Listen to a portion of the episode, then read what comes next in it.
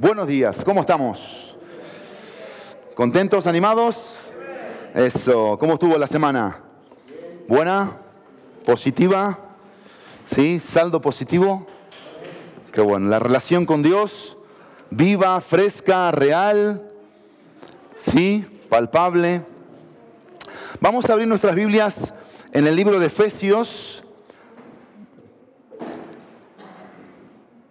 Efesios capítulo 6, vamos a escuchar la palabra de Dios ahí. Vamos a leer un pasaje paralelo a Efesios 6, 1, 9, que va a ser Colosenses 3. Efesios 6, vamos a leer desde el versículo 1 hasta el versículo 9. Dice la palabra de Dios, hijos, obedezcan a sus padres en el Señor, porque esto es justo. Honra a tu padre y a tu madre que es el primer mandamiento con promesa para que te vaya bien y para que tengas larga vida sobre la tierra.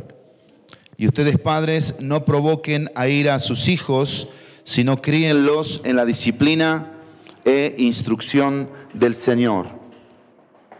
Estoy en el versículo 5. Siervos, obedezcan a sus amos en la tierra con temor y temblor con la sinceridad de su corazón como a Cristo, no para ser vistos como los que quieren agradar a los hombres, sino como siervos de Cristo, haciendo la voluntad de Dios.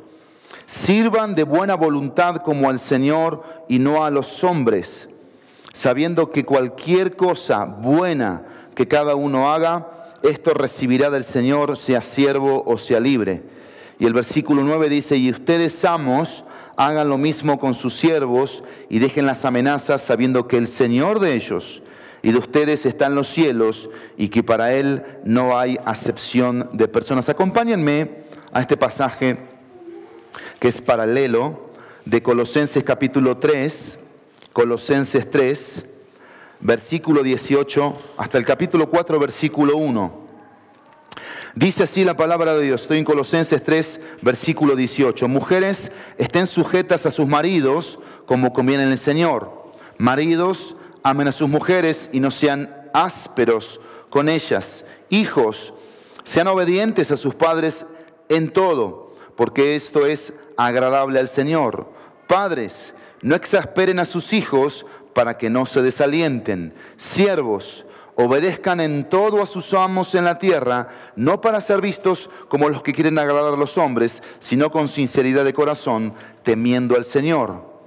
Todo lo que hagan, háganlo de corazón, como para el Señor y no para los hombres, sabiendo que del Señor recibirán la recompensa de la herencia, es a Cristo el Señor a quien sirven.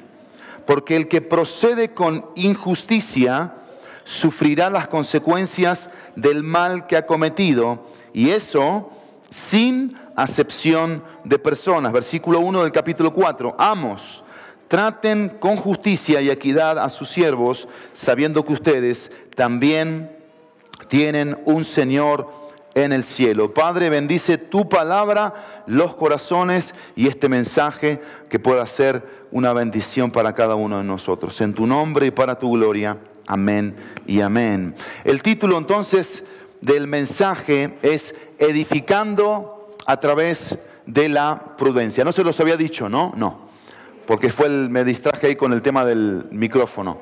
Edificando a través de la prudencia.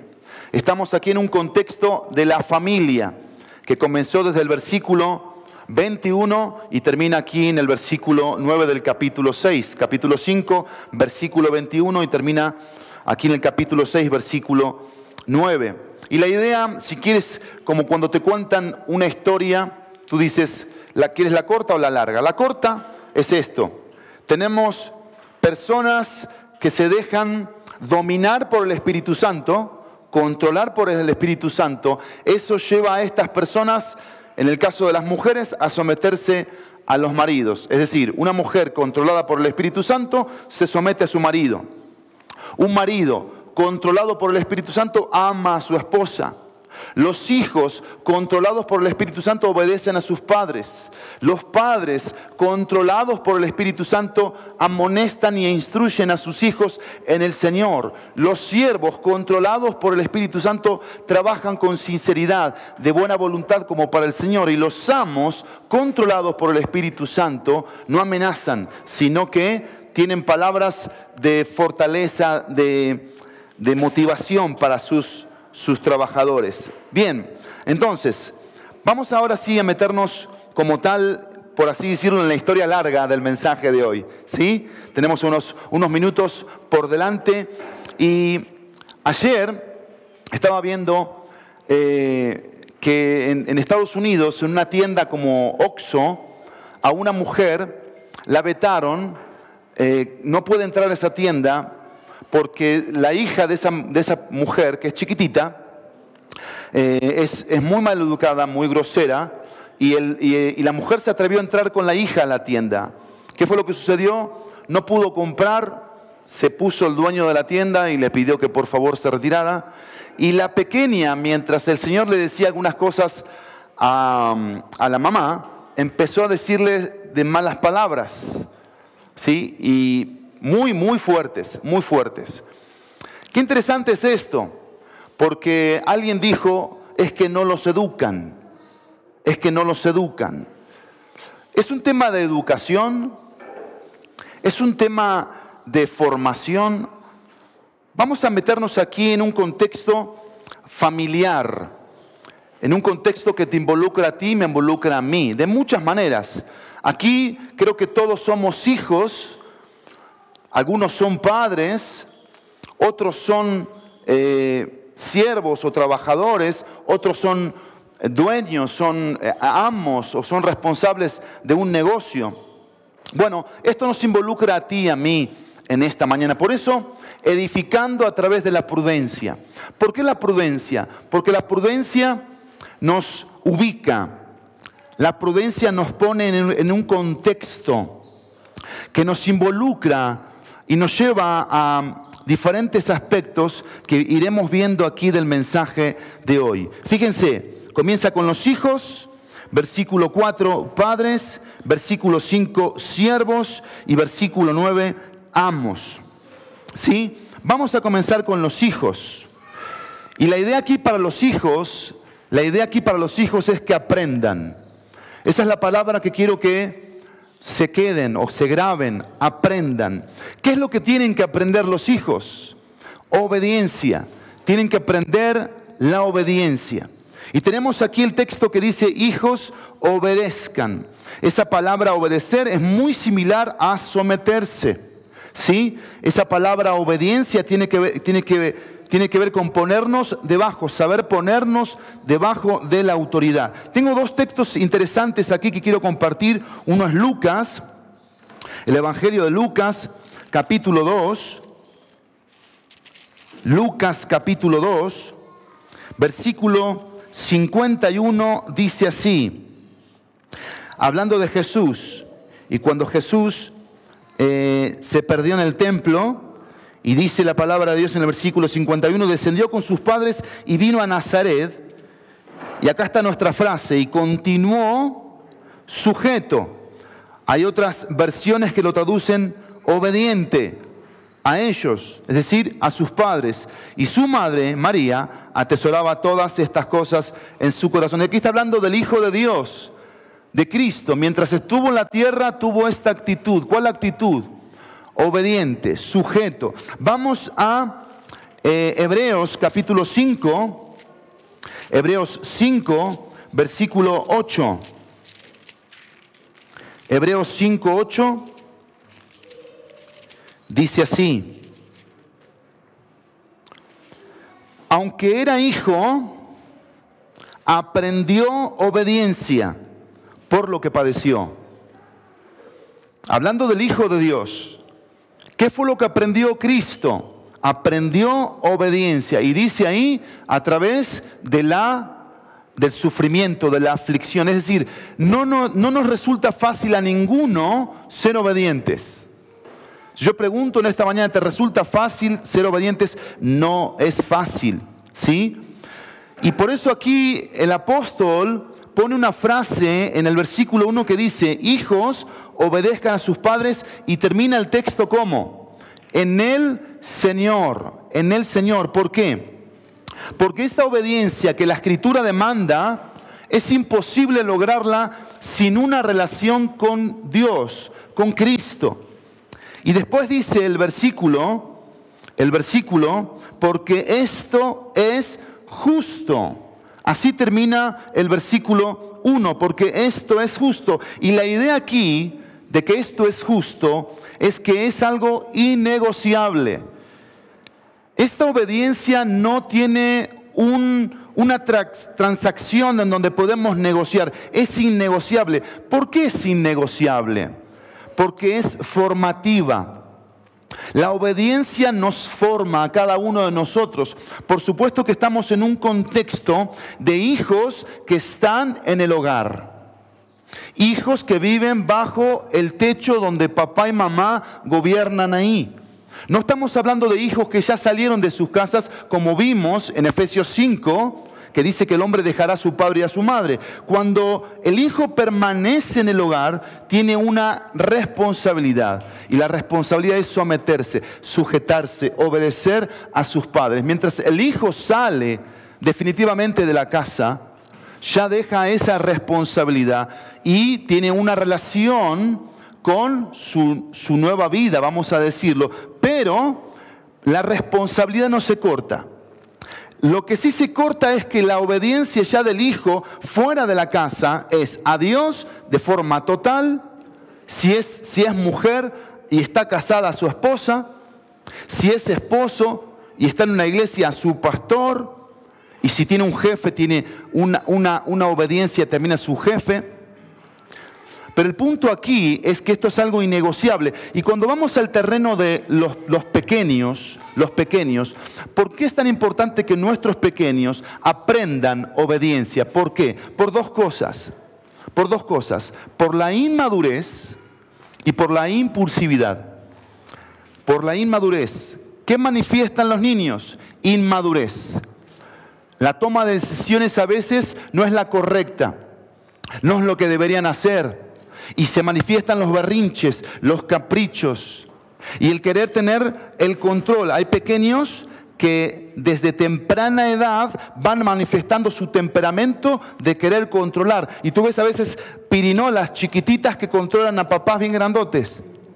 ¿Sí? Y que los dominan, los traen así.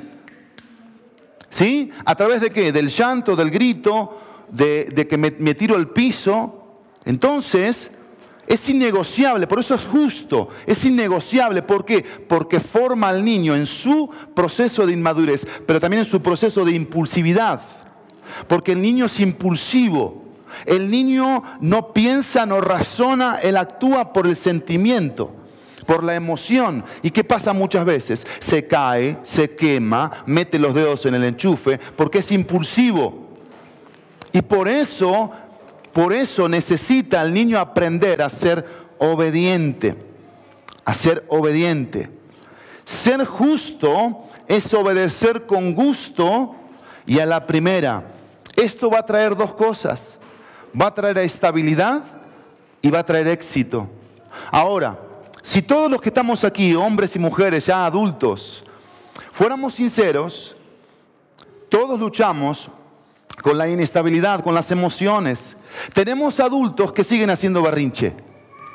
Tenemos adultos que siguen actuando impulsivamente. ¿Por qué? Porque no aprendieron la obediencia. Porque quizás en casa no hubo autoridad. No hubo quien estableciera las reglas y que así son las cosas. Y a veces eso no nos gusta, porque muchos seguimos luchando con el tema de la subordinación. Es un tema difícil. Pero vean lo que dice la escritura aquí. Versículo 2, honra a tu padre y a tu madre, que es el primer mandamiento con promesa, para que te vaya bien y para que tengas larga vida sobre la tierra. Esta palabra honra, si justo es innegociable, la honra es inquebrantable, porque es un mandamiento. Y es inquebrantable porque trae bendición. Cuando tú quebrantas la honra que le debes dar a tus padres, estás perdiendo las bendiciones que Dios quiere derramar sobre tu vida. Y la idea aquí es que esa honra nos tiene que llevar a todos como hijos a tener gratitud, a ser serviciales, a ser humildes, a respetar y a ser responsables con cada uno de nuestros eh, padres, con papá y con mamá. Sí, gratitud, servicio, humildad, respeto, responsabilidad. Y miren, estas cosas se aprenden en un lugar. Estas cosas se aprenden en la casa. Y si yo hoy pensara, ¿cuál es la mejor herencia que les puedo dejar a mis hijos? Es esto.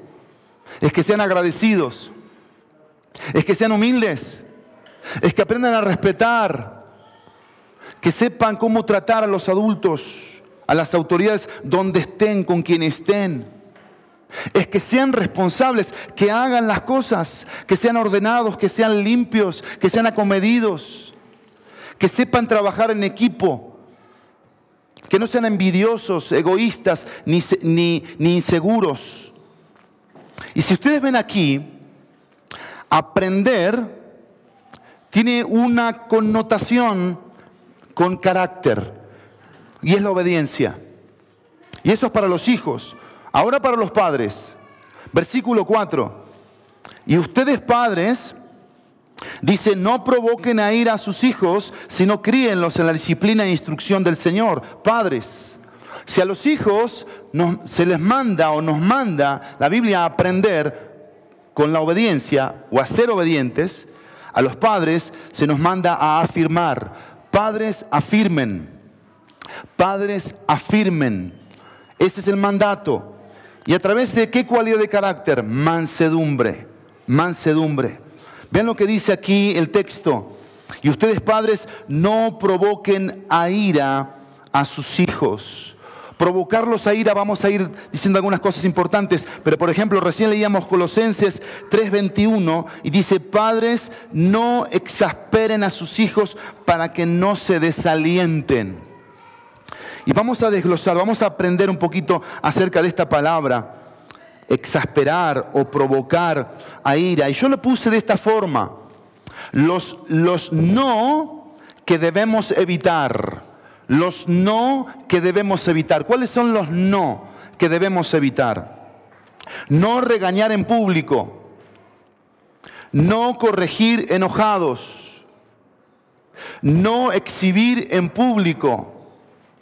No descargar mis frustraciones ¿Qué pasa aquí con la palabra que dice, padres, no provoquen a ira? Cuando nosotros no estamos en una relación correcta con Dios, nuestros hijos nos cansan, nos agotan, nos fastidian. Y derramamos frustración, que es como esta, este vaso aquí, que se llena. Entonces le, le va toda la frustración a nuestros hijos. Y no es una formación que va a cambiar la actitud del corazón del niño, sino todo lo contrario. Va a producir en el niño eh, amargura, resentimiento, odio, va, va, va a traer traumas muy fuertes en la vida del pequeño. Cuando nosotros como papás somos iracundos, la ira nos controla, la ira nos domina. Y por eso, padres, afirmen a través de la mansedumbre. ¿Por qué? Porque la mansedumbre habla de un espíritu que está en control. Un espíritu manso, un espíritu que está en calma. ¿Cómo es que debes corregir a tu hijo, bíblicamente hablando? Calmado, tranquilo, no, hay que usar ni insultos, ni agresiones, ni violencia, ni gritos. No tenemos que azotar las puertas, no tenemos que tirar las cosas al piso, porque esas son las cosas que pueden marginar de una forma muy negativa la vida de nuestros pequeños. Y miren lo que dice aquí el texto bíblico. Ustedes padres dicen no, por eso puse los no, no provoquen a ira a sus hijos o no los desanimen, sino, dice el texto, críenlos en la disciplina e instrucción del Señor. La disciplina, la disciplina, ¿con qué tiene que ver? Con los ejemplos que yo quiero traer en esta mañana contigo acerca de padres e hijos de la Biblia. Tenemos aquí lo negativo, Elí. Elí no estorbó a sus hijos. Es decir, no hubo disciplina de parte de Elí para con sus hijos. Los hijos de Elí pecaban en la puerta del templo. Y Elí no los estorbó, no, no se puso enfrente para decir, esto está mal, esto desagrada a Dios, esto ofende a Dios. Pero segundo, no solamente Elí, sino que Aarón. Aarón no cuestionó a sus hijos. Y ahí tenemos en Levítico capítulo 10 que los hijos de Aarón, Nadab y Abiú, se presentaron ante la presencia de Dios. ¿Y qué hicieron? Ofrecieron un fuego extraño y de la presencia de Dios vino un fuego que los consumió. Pero Aarón no tuvo la actitud de cuestionar la actitud de sus hijos. No solamente Elí y Aarón, sino que Samuel. Es interesante que Samuel fue un buen hombre, pero dice la Biblia que los hijos de Samuel no anduvieron en los caminos de su padre. Y hay ahí una, una, una verdad oculta en las escrituras y es esta. Si Elí no estorbó, si Aarón no cuestionó, Samuel no estuvo. No estuvo. Y eso es una realidad muchos padres que no están presentes, que quieren educar a través de medios de comunicación no bíblicos. Quieren ejercer disciplina sin estar presentes quieren corregir sin estar presentes, ausentes. Es el gran problema de nuestro tiempo hoy, la gran ausencia de los padres. Trabaja papá y trabaja mamá. Y el problema no es el trabajo, el problema es la responsabilidad, el problema es la irresponsabilidad. Y eso genera un gran conflicto en nuestros hijos. Pero lo positivo en la disciplina, lo positivo en la disciplina, porque qué buena es la disciplina. ¿Cuántos dicen amén por la disciplina? Pero bien fuerte, amén. Gloria a Dios por la disciplina. Vienen, acompáñenme a Hebreos, Hebreos capítulo 12. Lo negativo ya lo vimos en estos personajes bíblicos, pero lo positivo, y lo positivo siempre va a ser Dios en la disciplina. Acompáñenme en Hebreos capítulo 12, versículo 5. Hebreos 12, versículo 5. Y aquí está la instrucción del Señor. Porque dice el texto, críenlos en la disciplina e instrucción del Señor. Y esta es la instrucción del Señor. Dice el versículo 5, además han olvidado la exhortación que como a hijos se os dirige o se les dirige y dice así, hijo mío, no tengas en poco la disciplina del Señor, ni te desanimes al ser reprendido por Él, porque el Señor al que ama disciplina y azota a todo el que recibe por hijo. Es para su corrección que sufren. Dios los trata como a hijos porque ¿qué hijo hay a quien su padre no discipline? Pero si están sin disciplina, de la cual todos han sido hechos participantes, entonces son hijos ilegítimos y no hijos verdaderos. Ven la importancia de la instrucción bíblica para la correcta disciplina. Y dice el versículo 9, eh, además tuvimos padres terrenales para disciplinarnos y los respetábamos, no todos Versículo 9, la pregunta dice, ¿con cuánta más razón no estaremos sujetos al Padre de nuestros espíritus y viviremos? Porque ellos, nuestros padres terrenales, nos disciplinaban por pocos días. Dependía el papá o la mamá, como les parecía. Y sí, algunos papás disciplinan con chancla, ¿sí? con cinturón, con el plato, con el cepillo de pelo, ¿no es cierto? Con lo que encuentren en la mano. Así disciplinan, como les parece. Aunque la Biblia habla de la vara, la vara de corrección, ¿sí? Como ellos les parecía. ¿Está bien? Pero, dice el texto, Él, hablando de Dios, nos disciplina para nuestro bien, para que participemos de su santidad. Vean aquí importante la instrucción del Señor en la disciplina que debemos ejercer sobre el corazón de nuestros hijos para que esa disciplina genere en ellos una actitud correcta. Ahora tenemos que entender aquí, en el contexto en el que estamos, que todos, sin excepción, tenemos una naturaleza pecaminosa que nos hace ir en contra de la, de la autoridad, en contra de, de, papá, de mamá, del el profesor, del jefe, del pastor, en donde nosotros queremos poner nuestras reglas por delante, no importa la edad que tengamos, no importa la edad, porque el pecado en ese aspecto se manifiesta de una forma impresionante. Y por eso aquí dice el texto, para que participemos de su santidad. Porque la disciplina que viene a través de la instrucción del Señor produce eso, produce santidad, que nos va apartando, nos va alejando de lo pecaminoso. Versículo 11, al presente ninguna disciplina parece ser causa de gozo, sino de tristeza. Sin embargo, a los que han sido ejercitados por medio de ella, después les da fruto apacible de justicia.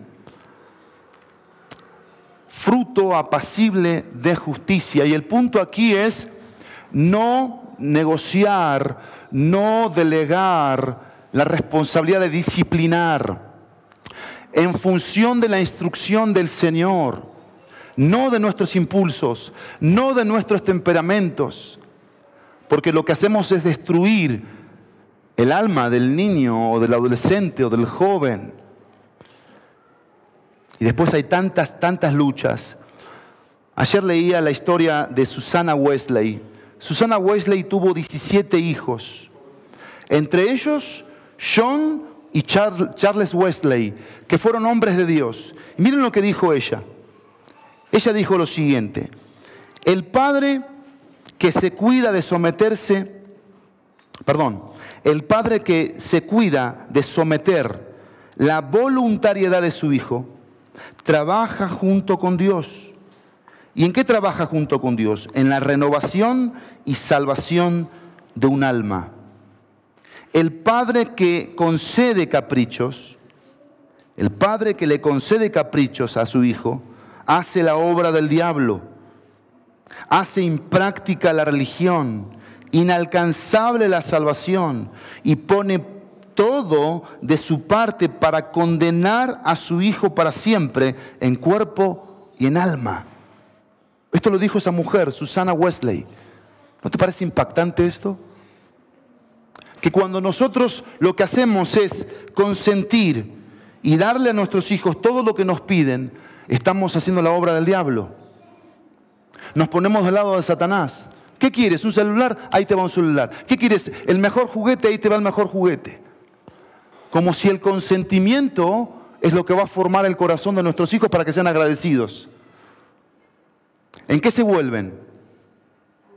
En unos egoístas que quieren más y más. Como la sanguijuela. ¿Qué dice la Biblia de la sanguijuela? Que tiene dos hijas que dicen, dame y dame.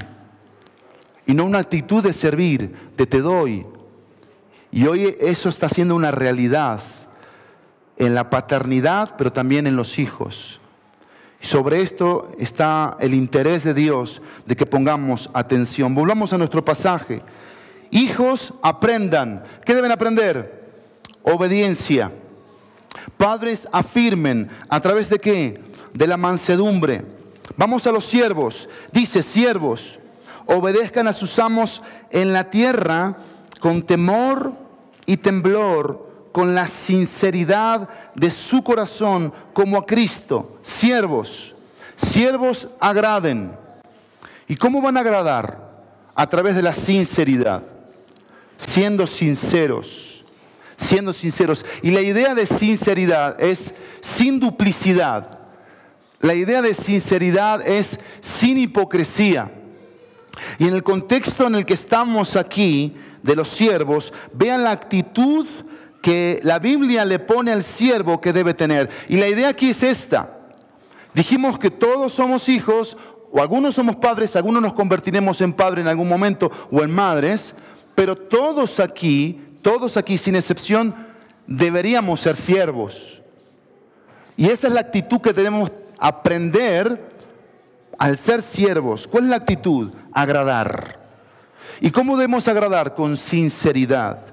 Miren lo que dice la palabra de Dios en Lucas capítulo 17, Lucas 17, versículo 7 al versículo 10. Lucas 17, 7 al 10. Dice, ¿quién de ustedes tiene un siervo arando o pastoreando ovejas y cuando regresa del campo le dice, ven enseguida y siéntate a comer? ¿No le dirá más bien, prepárame algo para cenar y vístele, vístete adecuadamente y sírveme hasta que haya comido y bebido y después comerás y beberás tú? ¿Acaso le das las gracias al siervo porque hizo lo que se le ordenó? Versículo 10. Así también ustedes, cuando hayan hecho todo lo que se les ha ordenado, digan, siervos inútiles somos. Hemos hecho solo lo que debíamos haber hecho. Y la sinceridad aquí es que hacemos lo que corresponde y más. No solamente lo que se nos pide, me piden limpiar. Bueno, hacer más es no limpio al ojo que me está viendo como trapeo, como barro, porque cuando el ojo me deja de ver, echo la basura debajo del tapete. No dejo, no dejo brillando de, de limpio el lugar.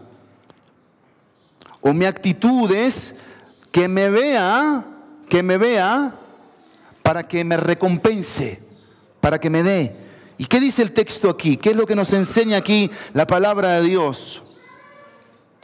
Dice así, no para ser vistos como los que quieren agradar a los hombres, versículo 6, sino como siervos de Cristo, haciendo de corazón la voluntad del Señor. Y ven aquí los como, versículo 5 como a Cristo, versículo 6, sino como siervos de Cristo, versículo 7, como al Señor. En, dos partes aparece esta frase, versículo 6 al final, haciendo de corazón la voluntad de Dios. ¿Sí? Y después dice en el versículo 7, sirvan de buena voluntad. Porque eso es lo que la, la palabra de Dios pone para aquellos que somos siervos, que hemos decidido servir, que hemos, decidido trabajar para el Señor a través del trabajo que me toca. Quizás soy mecánico, quizás soy ingeniero, quizás limpio casas. El trabajo no importa, sino cómo lo realizo y para quién lo realizo. ¿Cuál debe ser mi actitud en la forma en la que hago las cosas? Y yo coloqué esto para los siervos. La sinceridad se ven las actitudes de cómo hacemos las cosas que nos piden. Si es de corazón, como para Cristo, no seremos mediocres. Y las excusas serán desechadas y se suplantarán las excusas. Adivinen con qué. Con excelencia. Con excelencia. Y aquí es donde tenemos que retomar el principio de la relación, porque no podemos desconectar este libro que hemos estudiado y que hemos aprendido de Efesios de la relación que nació en nuestros corazones hacia Dios. Y eso nos lleva a hacer las cosas como para Dios, porque Él es nuestro Padre. Cristo es nuestro Salvador, el Espíritu Santo fue el que nos selló. Entonces nos da a nosotros una actitud de, de carga de cómo estoy haciendo las cosas, para quién estoy haciendo las cosas. Y dice el texto, versículo 8, sabiendo que cualquier cosa, y subrayen aquí, buena, que cada uno haga esto recibirá del Señor, sea siervo y sea libre por eso siervos agraden con sinceridad. con sinceridad. Y la, y la sinceridad aquí es, es con qué actitud, con qué voluntad, con qué tipo de corazón yo estoy haciendo las cosas. Pero termina nuestro pasaje, Efesios capítulo 6, versículo 9. Hijos, aprendan obediencia. Padres, afirmen con mansedumbre. Siervos, agraden con sinceridad. Patrones, esa es una palabra que se puede traducir como amos. Y ustedes amos, hagan lo mismo con sus siervos y dejen las amenazas, sabiendo que el Señor de ellos y de ustedes está en los cielos y que para Él no hay acepción de personas. Y aquí patrones, la palabra es animen. Si eres patrón, animen. Y hay una palabra o una cualidad de carácter que se llama deferencia, de, no di, deferencia. ¿Qué es la deferencia como cualidad de carácter? Es dar mayor prioridad al bienestar de otros que a nuestros placeres personales. Eso es deferencia. Entonces yo como patrón no tengo que ver por mis propios placeres con las personas que trabajan para mí, sino que mi prioridad cuál debe ser como patrón? El bienestar del que trabaja para mí. Que se sienta complacida la persona que trabaja para mí. ¿Con qué? ¿Cómo lo trato? Porque es una persona que tiene luchas, que tiene emociones y hay patrones que tratan con la punta del pie a la gente que está debajo de ella. ¿Qué tenemos ahí? Tenemos gente que cuando el patrón no está, les roban, hablan mal de él, no trabajan las ocho horas, trabajan tres, las otras cinco pierden tiempo. ¿Sí? ¿Por qué? Porque hay una hay algo que se fue fomentando. Claro, si el siervo tiene a Cristo en su corazón y tiene un jefe que es sádico, que es caciquista, ¿qué hace? Ora por el corazón de su jefe. Ora por el alma de su jefe. Y se sabe someter mientras el jefe no le pida mentir o engañar. Y sirve de corazón, haciendo la voluntad de Dios, siendo excelente. Pero aquí el punto son los patrones. Miren lo que dice Romanos capítulo 12, versículo 10. Romanos 12, 10.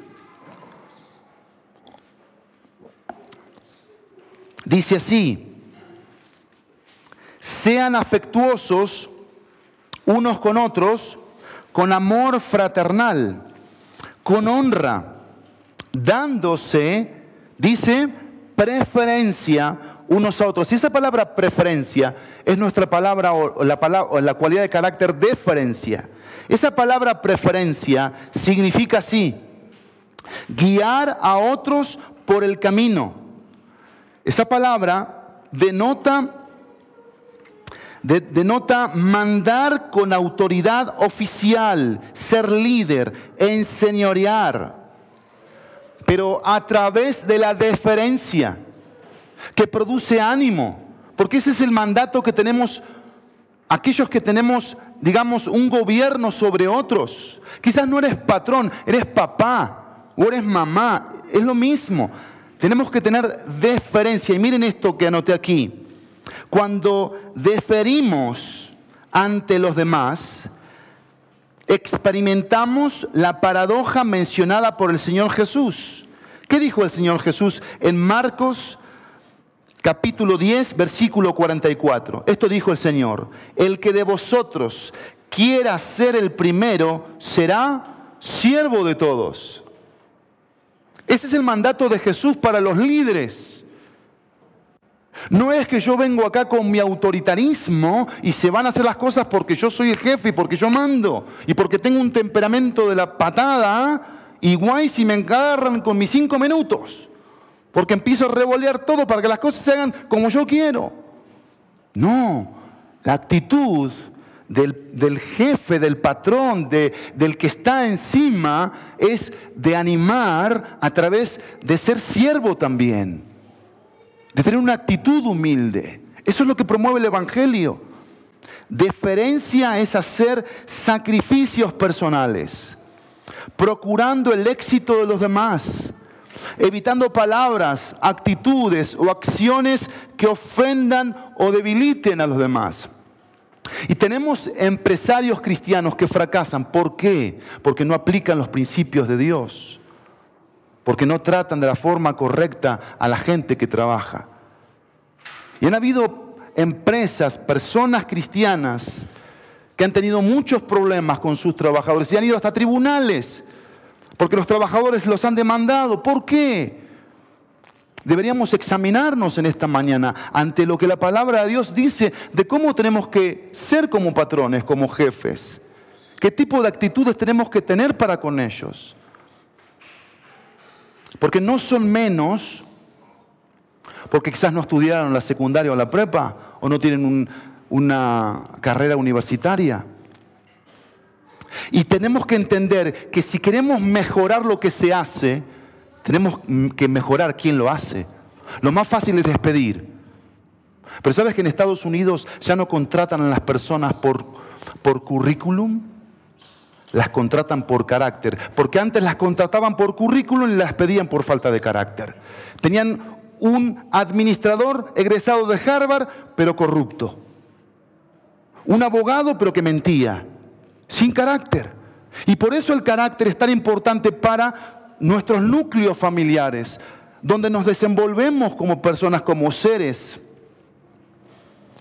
Deferencia, vuelvo a repetir, es hacer sacrificios personales. Y miren esto que es importante, la deferencia y la discreción trabajan juntas. La deferencia y la discreción trabajan juntas. Vean lo que dice Proverbios 19:11. Proverbios 19:11. Dice así, la discreción o la cordura o la prudencia del hombre, mira lo que dice este texto, le hace lento para la ira. Y su gloria es pasar por alto una ofensa. Estoy en el Proverbio 19:11. La discreción del hombre le hace lento para la ira y su gloria es pasar por, alto la ofensa. ¿Por qué? Porque junto con deferencia hay que, hay cordura. Sé cuándo hablar, ante una falta de respeto, ante una grosería, ante algo que se hizo no como yo lo pedí. Ahora, si volvemos al tema de la instrucción, ¿Tú instruiste con claridad a tus hijos? ¿Dejaste las cosas en claro? Porque a veces estamos tan a las corridas que no enseñamos de forma correcta. Yo quiero terminar esta mañana con algo que he estado orando en estos días y es en la asimilización de la palabra de Dios. Asimilar la palabra de Dios. Hijos, aprendan obediencia. Padres, afirmen con mansedumbre. Siervos, agraden con sinceridad. Patrones, animen con deferencia. Pero todo esto tenemos que asimilarlo. Tenemos que decir, bueno, ¿qué para mí? ¿Qué para ti? Yo quiero terminar con esto. Deuteronomio capítulo 30, versículo 19. Con esto termino. Y esta es mi oración por ti y por mí ante la palabra que eh, Dios trae día con día. 30.19 de Deuteronomio. Dice así, al cielo y a la tierra pongo hoy como testigo o testigos contra ustedes de que he puesto ante ti la vida y la muerte, la bendición y la maldición. Y hay un punto. Y ahí no termina el texto. ¿Cómo sigue? Escoge pues la vida para que vivas tú y tú quién? Descendencia. La familia. Aquí hay un, un reto, un desafío. ¿A qué? A escoger, a decidir. Hoy soy lo que soy por las decisiones que tomé ayer. Hoy estoy donde estoy por las decisiones que tomé ayer. Las decisiones que tomé ayer me trajeron hasta aquí. ¿Qué vas a hacer hoy con el mensaje? ¿Qué vas a hacer con el mensaje? ¿Qué te vas a llevar de este lugar? ¿Qué oración vas a hacer en tu lugar? Vamos a, inclinar nuestros rostros. Vamos a buscar a Dios para que Él aplique su palabra. Vamos a ponernos de pie, por favor. Oremos. Padre, gracias en esta mañana por el gran desafío que pones en nuestros corazones como tus hijos. Queremos ser hijos que aprendamos obediencia. Queremos ser padres que afirmemos con mansedumbre. Queremos ser siervos que agrademos con sinceridad. Y queremos ser patrones que animemos con deferencia. Decidimos hoy, escogemos hoy la vida. Escogemos la vida que tú nos propones a través de las escrituras. Decidimos asimilar, pensar, reflexionar cómo estoy, cómo me encuentro y tomar decisiones, buscar el orden, dejar esto, cambiar el temperamento por buen carácter si somos papás que hemos ofendido, pedir perdón. Si somos hijos que hemos sido desagradecidos, tener una actitud de dar, de dar. Si somos siervos que hemos sido falsos, hipócritas, que hemos tomado lo que no nos pertenece, decidir pedir perdón a nuestros jefes y hacer las cosas bien delante de ti. Y si somos patrones que hemos sido déspotas, que hemos sido groseros, y desagradecidos, que decidamos pedir perdón también y animar a esas personas y llevarlas a ti si no te conocen. Gracias porque hoy nos das una oportunidad nuevamente y queremos aprovecharla. En el precioso y poderoso nombre de Jesús. Amén y amén.